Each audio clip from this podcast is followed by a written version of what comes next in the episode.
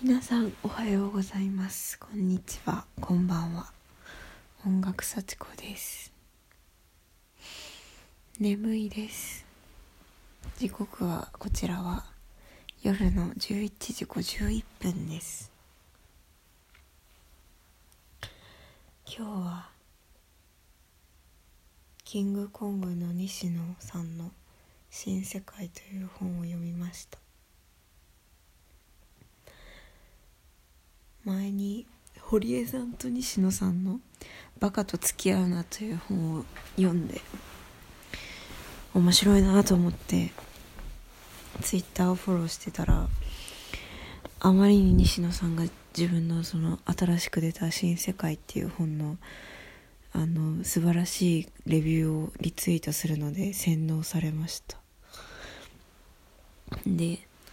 サンプルだけ読んでみようと思って Kindle でサンプルをダウンロードしたら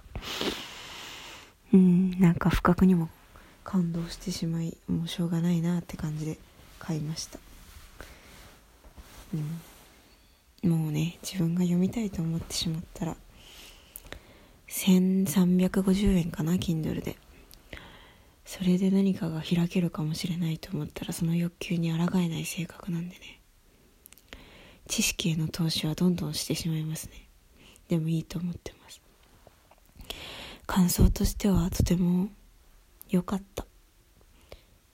ちょっと泣いた。いろんなことをやっててそれが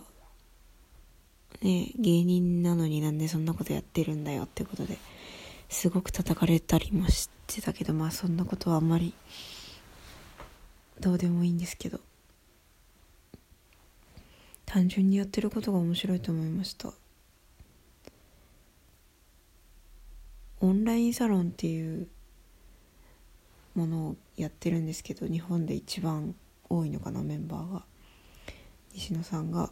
1万2,000人とかかな。で月1,000円をみんなが払ってまあ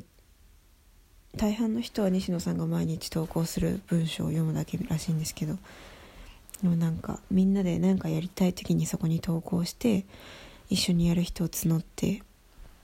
イベントをやったりアプリを作ったりいろいろやってるみたいで本の中で私がおおって思ったのは優秀なクリエイターの人が会社に所属しないでフリーランスとして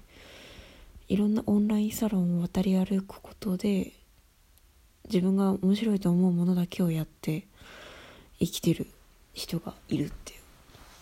う。なるほど。そういう働き方が今はあるんだなと思思いました。でなんで会社に所属しないかっていうことを聞いたら会社に所属すると自分が面白くないと思ってることもやらなきゃいけなくなる可能性があるからっていうふうに答えたそうです。うんなるほどなと思いました。でこの本で一番言ってるのは今はお金を稼ぐお金を貯める時代じゃなくて、うん、信用を貯めてそれを好きな時にお金に換金できる時代なんだよっていう話で。例えばそれはクラウドファンディングっていうあのお金をこう企画とかを説明することでお金を集める仕組みだったりとかオンラインサロンだったりとか。今はそういうことができる時代なんだよっていうことで。だからこうタレントさんとかこう広告主のために嘘を嘘というか仕事として何でも褒める褒めなければいけない人たちとかよりもははそういう人たちは信用があまり得られないのでこう広告主からはお金を得られるけれどもダイレクトにお客さんというかからはお金を得られなくてなかなか本が売れないだったりとかオンラインサロンもなかなか芳しくなかったりとか。逆に言いたいことをズバズバ言う人たち堀江さんとか尖ってるって言われてるけどなんかやりやり通した西野さんとか落合陽一さんとかファンです。そういう人たちが信用を嘘をつかないっていうイメージズバズバ言ってるっていうイメージを持つことを得ることで好きな時にお金にそれを換金できる。そういう時代なんだっていう話でした。うん。でなんかいろいろいいこと書いてあったんですけど私が感動したのは西野さんとかそのオンラインサロンで作ったレターポットっていうアプリがあるあって。それはなんかそもそもはプレゼントがこういらない時があるよねっていう話からできたらしいんですけど。プレゼントっていらないものでももらわないといけないしそれを家に置いておくと部屋が狭くなったりするかもしれないしこうたくさん食べ物をもらって食べきれない。ことがあるかもしれないし。なんかそういうことがあったみたいで私はあんまりないんですけど。でそれで最初はそのオンラインサロンのメンバーの人が商品券を送れるアプリを作りたいと言ったらしいんですけどそれはもう結構ありふれているってことでプレゼントは時間が大事だよねっていうことでそのことにどれだけ時間をかけたかが大事だよね。それがあの大きいよねっていうことになって文字をお金で買ってそれを送れるっていうアプリを作ったんですね。具体的には1文字を5円で買ってだから誰かに1000文字送りたかったら5000円。でそれをもらった人は言葉を受け取ることができるわけですよね。しかもそれに5,000円かかってるってこともわかるのでしかも場所を取らなくていいよねって話で。でそこで出てきた話でこう被災地に千羽鶴を被災地では送られてくる千羽鶴の撤去がすごく大変だったらしいです。でもそれを送ってくる人たちっていうのは善意なので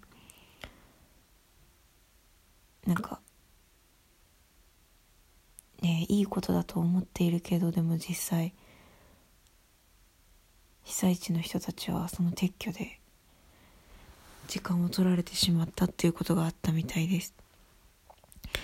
でこのレターポットでは被災地の人に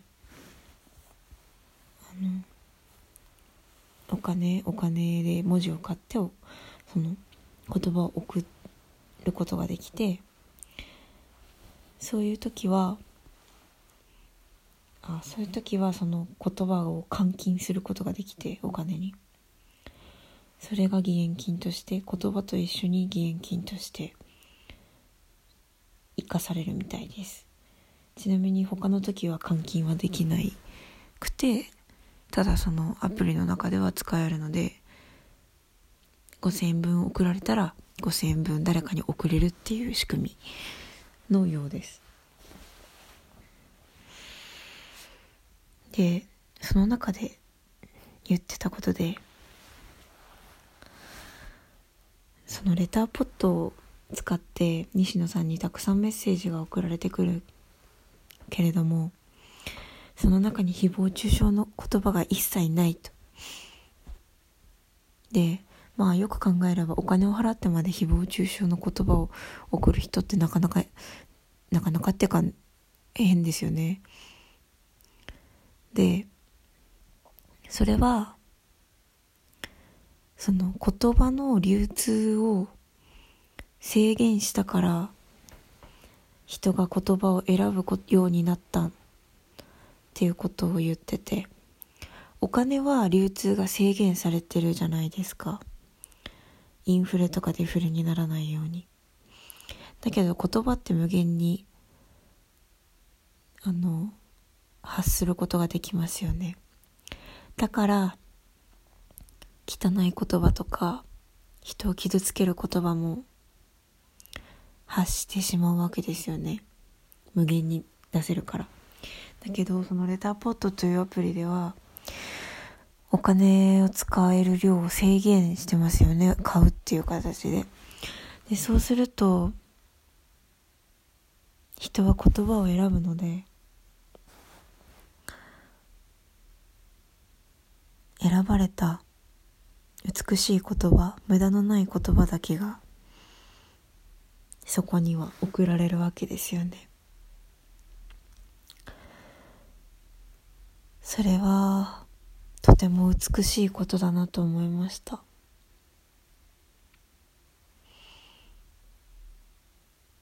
最後に問いかけで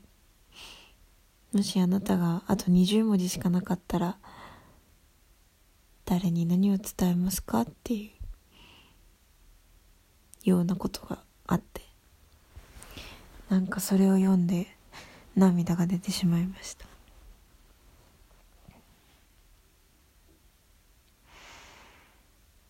無限に生産できることはいいことだけど裏には弊害もあるんだなということに改めて気づきました。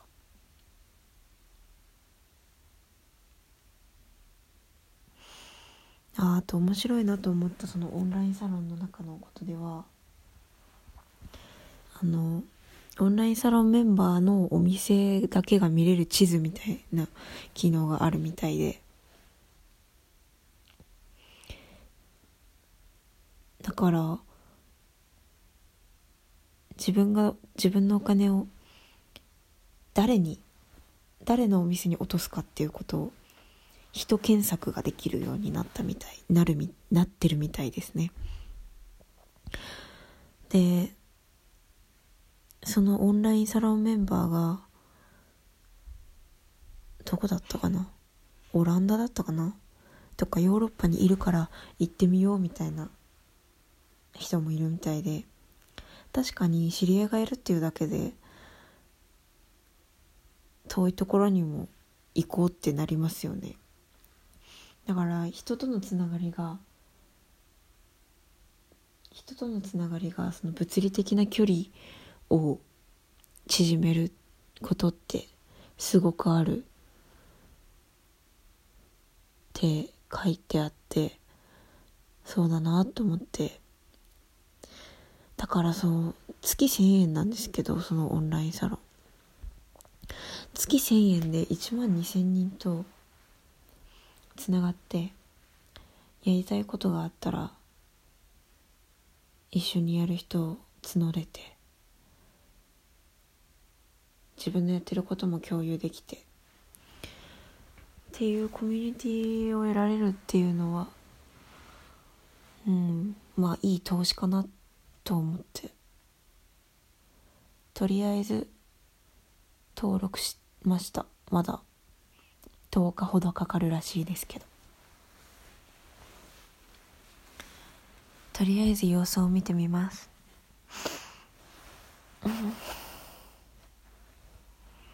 なんかねキングコングの西野ってすごい面白いことやってるけどなんかいけすかないっていうのはまだちょっと残ってはいるんですけど。だからこう感動しても本を買ってもちょっと悔しいっていうのがあっていつも。悔しいけど買ってしまった悔しいけど泣いてしまった悔しいけど入会してしまったみたいな。まあね。まあ。いいかなでも。負けたって感じですかね。負けましたいろいろと。入らざるを得なくなってしまった。気持ちが動いてしまいましたね。まあでもこうやっぱりね本って一人の人が書いてる本って一つの事柄をよくしか書かないわけですから。必ず読んだら好感を持つようになってるはずなんですね。でもそれもまあもし私が同じ例えば同じアプリとか同じ機能を他のサイトで超批判的な人のサイトでしかもその人がすごく言葉巧みに書いていたらきっとそれを信じていただろうなとも思うしまあ批判的なことほど信じないようにていうかちゃんと本質を見るように意識はしてますけど。まあでもすごく夢物語的なまあちゃんと実現しそうではあるけどね。でもまだファンタジー的なことも結構あってそういうのをちゃんと全部を飲みにしながら一人の人の意見を聞くっていうのは危険なことだと思うのでその人の価値観をえ、えー、知りつつ他の人のものも読み照らし合わせてそのね価値観が対照的であればあるほど面白いと思いますけど。そうやって本質を見ていくのがいいんじゃないかなと思います。いろんな本を読んでいきたいと思います。おーっと話しすぎてしまった。話しすぎた。西野について。最後まで聞いていただいてありがとうございました。面白いので一度読んでみることをお勧めします。お金は貯めなくても信用を貯めておけばいいっていう時代か。面白いと思う。すごくお金に縛られない生き方。会社に就職して安定を得ないといけないっていう考え方が覆される時代。面白いと思います。